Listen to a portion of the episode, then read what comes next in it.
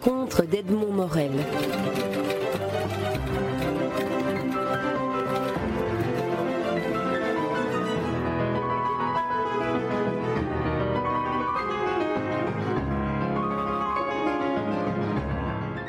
Pascal Vrébos, la compagnie des galeries euh, monte votre dernière pièce en date qui se joue du 9 février au 6 mars 2011 sous le titre Lady Camilla ou le choix du prince.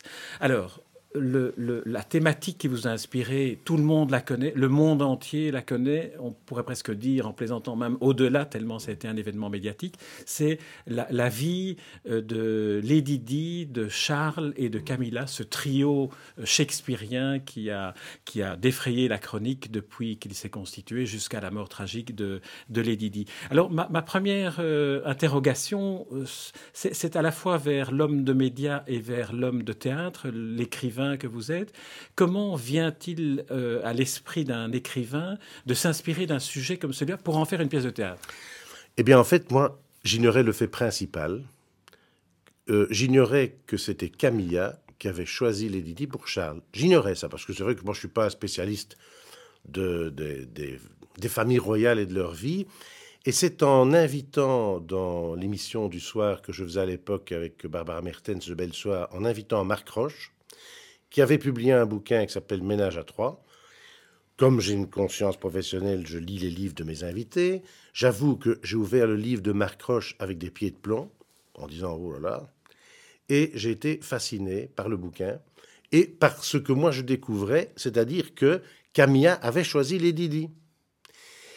Et alors, voilà, ça a été le. elle l'avait choisi, expliquons un peu plus. elle l'avait choisi, pour que le prince Charles ait un, un, mariage et un héritier. Et un mariage et un héritier, et surtout, pour que leur relation continue. Donc ça, c'est une situation pour moi qui était très théâtrale, une sorte de condensé de théâtralité, et c'est parti de là. Avec aussi l'autre idée, euh, c'est la reine, c'est l'ordre, c'est la loi, et c'est en même temps un vaudeville shakespearien à l'intérieur des murs, qui est une sorte de produit vendu au sujet de Sa Majesté en pleine crise. Donc à la fois j'ai envie de dire, le, vaudeville papier glacé, euh, les, blessures profondes de ces personnages, les masques, euh, cette espèce de comédie de masques, et en même temps, cet impératif du pouvoir, la reine à plusieurs reprises dit, il faut que tout rentre dans l'ordre. Et, et c'est rentré dans l'ordre dans une certaine mesure. D'ailleurs, ma pièce se termine par de la pure fiction tout rentre dans l'ordre. Donc au départ, c'est ça qui m'a intéressé, ce sont ces personnages un peu shakespeariens, plus le fait que cette histoire était plus ou moins connue par les gens. Et je dis plus ou moins connue parce que certaines personnes pensent que euh, certains éléments dans ma pièce sont vrais alors qu'ils sont inventés, et certains éléments inventés, on pense qu'ils sont vrais. Donc ça, ça m'intéressait aussi, cette espèce de, court-circuit entre, euh, entre la pure fiction et, une réalité qui a été fictionnée par les médias.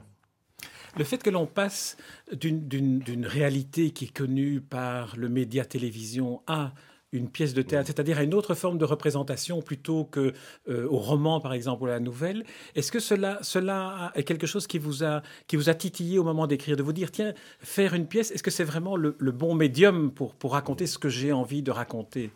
Oui, parce qu'il y a évidemment euh, il y, a, le fantôme de Shakespeare euh, euh, qui se trouve derrière les Windsor, derrière, derrière l'histoire. C'est vrai que je me suis un peu intéressé, j'avoue que je ne connaissais pas grand-chose sur ce domaine, je me suis un peu intéressé au passé de cette famille royale, aux, maîtresses, aux gens qui ont été décapités, etc. etc. Et, aussi au, au, personnage qui est prince, prince héritier, et qui finalement n'a rien fait pour est à côté de la plaque, envie de mener une autre vie. Donc ce sont des personnages qui sont intéressants parce qu'ils ont à la fois leur intimité et leur intérieur, avec les grimasques, pourrait-on dire, et, alors brusquement le, euh, le devoir d'État. Il, dit à un moment donné, je suis une amibe faite pour, euh, pour enfanter, et, mon fils, euh, ce, sera, ce sera la même chose. Ça, ça, me semblait un concentré de comédie humaine, à l'intérieur de châteaux ou de paquebots. Euh, et, voilà, donc je, trouvais qu'il y avait énormément de facteurs de théâtralisation, plus à mon avis que dans un roman. Enfin, moi, je suis pas vraiment romancier, hein, mais c'était vraiment une forme de, théâtre. Et alors la rencontre, évidemment, les Didi Camilla. J'ai fait plusieurs fois des rencontres qui, euh, qui à mon avis, n'ont peut-être pas existé, peu importe, comme la Reine et Camilla, euh, qui sont vraiment des rencontres très intéressantes. Puisque c'est vrai qu'à un moment donné, ça je l'ai appris en lisant certains livres, encore une fois, je ne sais pas si c'est vrai, que Camilla et Charles ont arrêté leur rapport pendant un certain temps. Donc ils ont tenté. C'est pour ça qu'elle dit à un moment donné dans ma pièce, je jure devant Dieu que je ne suis plus avec Charles. Je ne sais pas si elle a dit ça, moi, mais bon. Mais je pense qu'ils étaient sincères, à un moment donné. En tout cas, dans ma pièce, ils le sont. Et puis, il y a de nouveau cette passion qui, qui, qui ressurgit. Il y a aussi un côté un peu racinien dans cette histoire, où les personnages sont brûlés un peu de l'intérieur.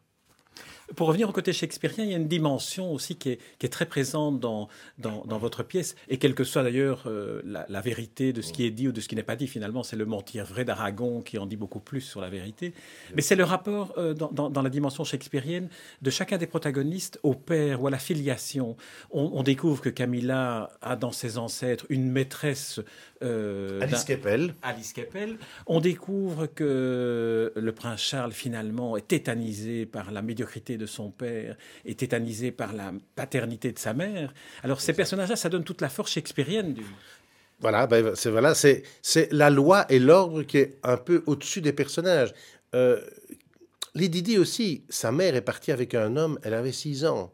Donc il y a des blessures édipiennes euh, chez chacun des personnages, sauf le majordome qui est un peu le cœur grec et qui, lui, est un être à la fois sincère, mais de compromission, qui fait du business. Bon, on ne donnera pas la fin de l'histoire, mais euh, la, plupart des personnages ont en tout cas un, rapport difficile, douloureux, avec le passé, souvent avec la figure, euh, avec la figure paternelle.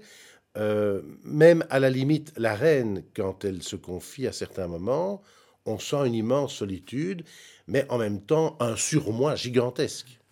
C'est aussi une dimension shakespearienne, cette fois-ci dans la, dans la mise en place des, personnages de la pièce, qui est cette espèce de, de spectre qu'est la, la reine d'Angleterre qui apparaît, qui est assise, qui est magnifiquement euh, jouée par Louise Rocco, qui, qui, on a l'impression que, que, la reine, vous l'avez invitée, vous avez réussi à la sortir de Buckingham et qu'elle est là.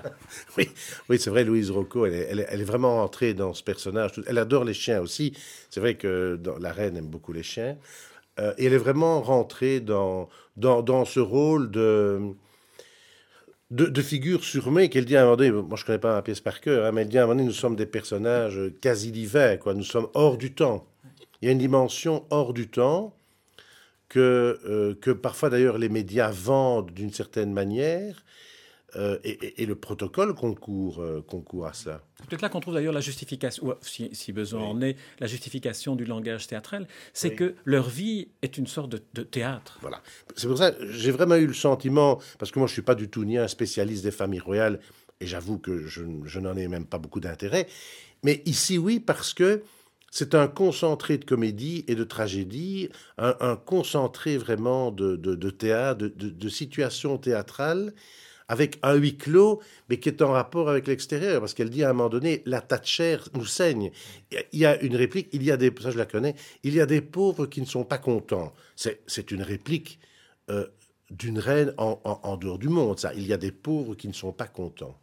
C'est vrai, c'est vrai que dans, dans, cette pièce, le monde extérieur apparaît de manière très, très allusive, mais très forte. Il y a la presse qui est très présente, puisqu'il y a quelques conférences de presse de Lady Di qui sont données dans une... la mise en place est extraordinaire de, Fabrice Jardin pour ses, mises en scène, pour ses, conférences de presse. Mais il y a aussi le monde extérieur, parce qu'on devine les échos du gouvernement thatcherien, de la crise économique qui a frappé l'Angleterre, de la crise politique. Mais eux vivent dans une sorte de bulle. Voilà, ils vivent en dehors du monde, mais quand même relié au monde. Et la crise thatcherienne, euh, elle est d'actualité. Hein. Je dire, je pourrais enlever Thatcher, mettre le Premier ministre d'aujourd'hui. À mon avis, il n'y a pas de... C'est d'ailleurs une raison pour laquelle, je n'ai pas fait exprès d'ailleurs, le jour de la première, le prince Charles était à Bruxelles. Et d'ailleurs, le Guardian en a parlé en disant il y a le vrai prince Charles et le faux galerie. Ça fait un buzz d'ailleurs sur la page de The Guardian. Donc c'est assez amusant. Et maintenant, on reparle de William et de Kate. De nouveau, je lis des trucs insipides du genre le mystère de la robe.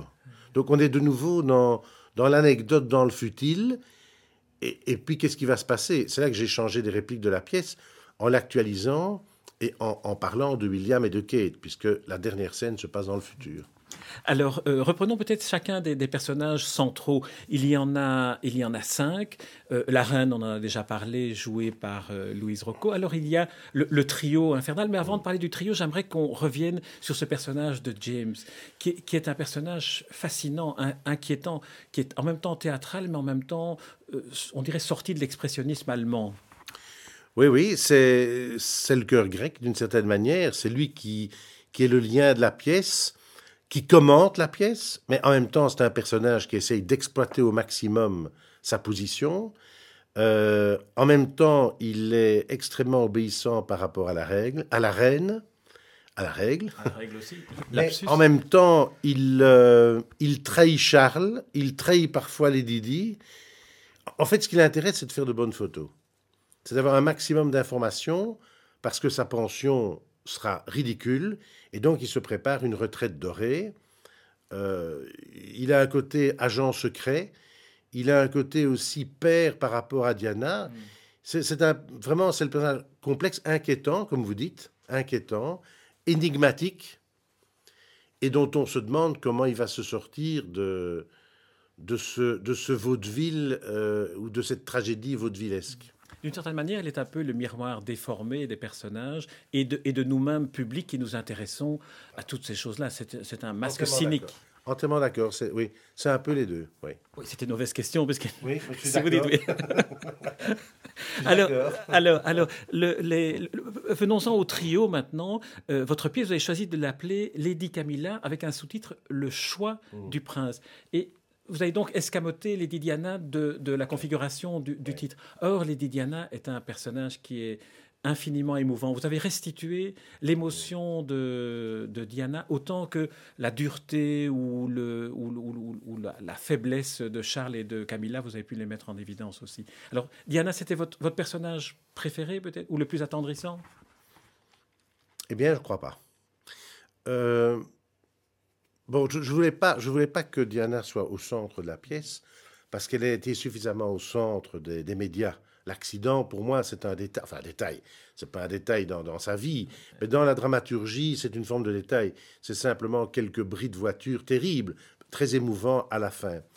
Euh, non, moi, ce qui me fascinait, c'est le personnage de Camilla, euh, qui est une femme d'une d'une volonté, d'une force, d'un féminisme euh, d'une modernité soufflante, euh, capable d'avoir enduré les crachats, euh, la haine du pays, la haine des médias. Donc c'est vrai que c'est ce personnage-là qui, au départ, m'a intéressé. Avoir le culot d'aller choisir, je répète ce que j'ai dit, d'aller choisir la femme, la femme qui va donner un enfant à, à l'homme qu'elle aime, mais elle en aime quand même un autre qui est son mari. Parce que est-ce qu'elle n'a pas été avec Charles pour se venger des infidélités de son mari? Et puis est-ce qu'elle n'a pas été comme une mère, comme une seconde mère, attachée au prince? Donc pour moi, c'est le personnage principal. C'est pour ça que je voulais, c'est la survivante aussi, qu'elle porte son nom. Et le choix du prince, ben, c'est que le prince euh, choisit peu. Euh, il, hésite. Alors c'est vrai que dans la pièce, Lady Di a quand même évidemment un rôle important. Mais je voulais que, en tout cas, Camilla soit le personnage central de, de la pièce dans le titre. Parce que Lady Di, euh, c'est pas l'histoire de Lady Di, c'est l'histoire d'un triangle. Mm. Marc Roche avait choisi d'ailleurs le titre pour son, pour son essai, Ménage à trois. Oui, mais moi j'ai voulu donner la dimension aussi, euh, la dimension du pouvoir, euh, voilà, la dimension des rapports avec la société, etc. Même si euh, il y a à certains moments, le ménage à trois, c'est à certains moments, ce n'est pas tout le temps non plus.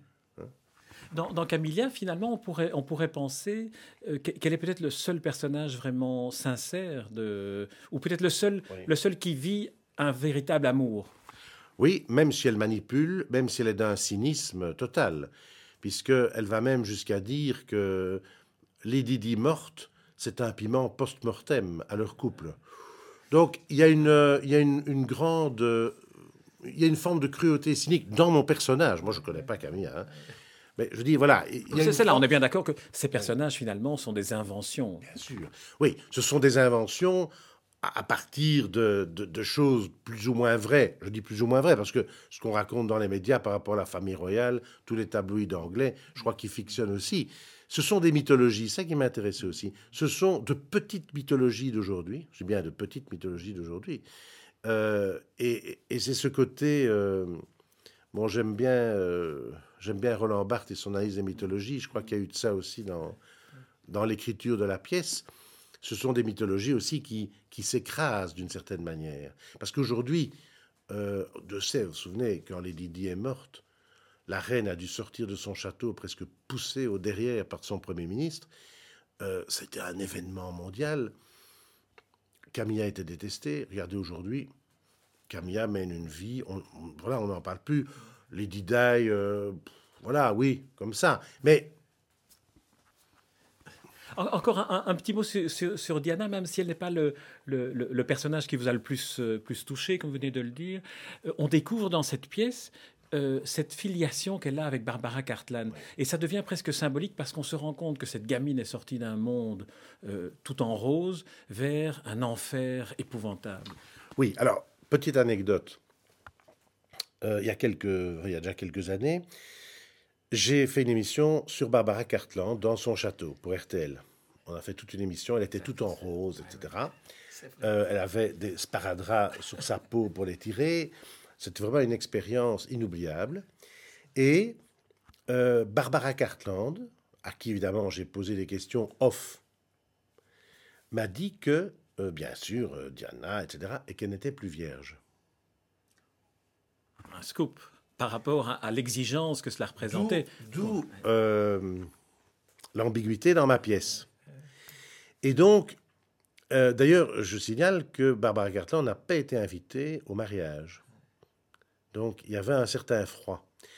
Euh, et donc, je pense que la Diana, au départ, a été nourrie de, de Cartland, mais qu'après, elle s'est elle s'est émancipée. Moi, j'ai vraiment gardé ça parce que je trouvais que c'était Théâtralement, c'était intéressant, que Barbara Cartland aussi a nourri pas mal de jeunes filles à l'époque, et qu'elle rentre dans cette espèce de fiction en disant le prince. D'ailleurs, il y a à un moment donné le James qui dit mais est-ce que vous aimez l'homme ou le prince? Et elle fait la confusion. Donc elle aussi, elle est un peu à côté de la plaque. Elle aime surtout le prince. Elle aime l'image, l'imagerie d'un prince charmant euh, qui l'a bercé. Alors, je m'aperçois qu'il y a un personnage dont on n'a pas encore parlé et, que j'étais presque sur le point de conclure l'interview sans en parler, c'est le prince Charles. Et finalement, c'est peut-être un peu révélateur, c'est un personnage qui est d'un effacement, qui est, sidérant. Oui, euh, c'est un personnage qui est à côté de la plaque, dans les relations humaines, parce que je pense que c'est quelqu'un qui réfléchit, même s'il s'entoure parfois de, de penseurs un peu euh, abracadabrants, d'après ce que j'ai lu. Euh, mais c'est quelqu'un qui a une éducation monstrueuse, d'une grande froideur. Euh, il, dormait les fenêtres ouvertes, ça c'est vrai, dans, dans, son collège. Il a peu vu sa mère. Son père était d'une froideur incommensurable. Et donc. la figure de Lord Mountbatten, qui était, qui était sa figure de référence. Qui, qui, qui, est mort rapidement. Et donc, il, voilà, avec Camilla, ça marche tout seul, mais ça, ce sont les emmerdements. Et, Diana, ben, il est obligé, la grand-mère le pousse, la mère le pousse, Camilla le pousse, toutes ces femmes le poussent dans les bras de, Diana. Et donc, oui, c'est un personnage qui. Et d'ailleurs, l'acteur le, joue très bien, Nicolas Beuys. Il, il, est un peu, il, est un peu coincé. Parfois, il marche de manière un peu, un peu oblique. Euh, il a parfois des colères, mais il a beaucoup de mal à se mettre en colère. Il a beaucoup de mal à dire ce qu'il pense à son père. Il, va il, prend le tournant de Shakespeare pour ça. Donc c'est un personnage attachant. Parce que moi, moi j'aime bien tous mes personnages. Hein. J'ai de la tendresse pour tous ces personnages que j'ai un peu inventés quand même. Et, finalement, Charles, oui, c'est... Enfin, la pièce se termine par un happy end. Hmm. Vous évoquez le, comédien. Alors, on peut peut-être revenir au, comédien, parce que d'une certaine manière, aucun ne ressemble vraiment aux, personnages historiques qu'ils incarnent, mais chacun les, représente d'une certaine manière, comme si l'image qu'ils donnaient était celle qu'on avait vue. Ben voilà, je, n'aurais pas pu mieux dire. Non, on ne voulait absolument pas jouer au sosie, parce que ça, ça ne ressemble à rien. Le théâtre, c'est pas ça. Mais voilà, il fallait qu'il y ait cette espèce de, représentation, mais qui ne soit pas iconique pour parler euh, un langage un peu symbolique. Voilà, il fallait. Et ça, moi, je suis ravi parce que je crois que c'est vraiment ça pour la plupart des personnages. Et moi, ce que j'aime bien, mais ça, c'est personnel, c'est que chez Diana, il y a aussi de temps en temps une connotation Marilyn Monroe. Et j'aime bien ça. Parce que, voilà, il y a des liens qui peuvent se faire dans, dans ces espèces de tragédies de femmes.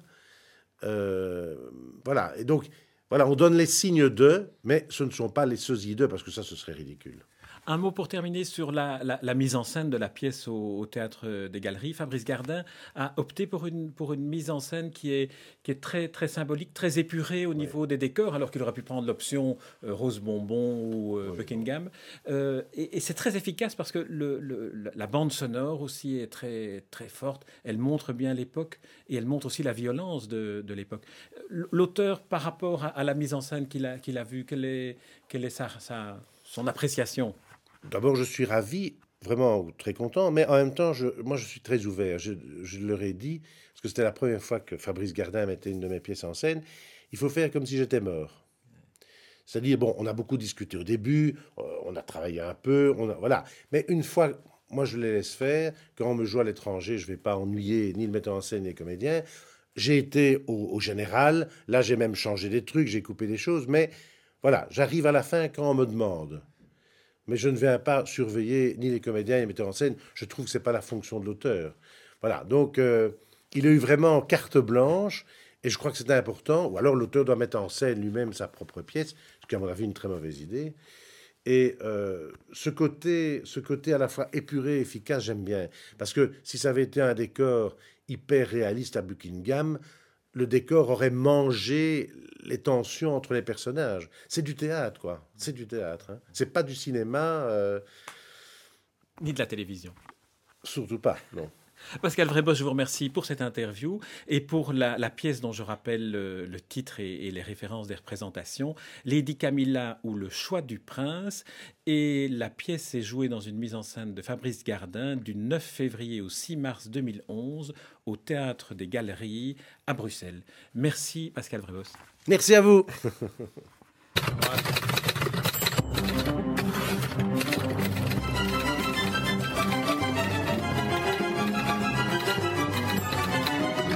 Les rencontres d'Edmond Morel.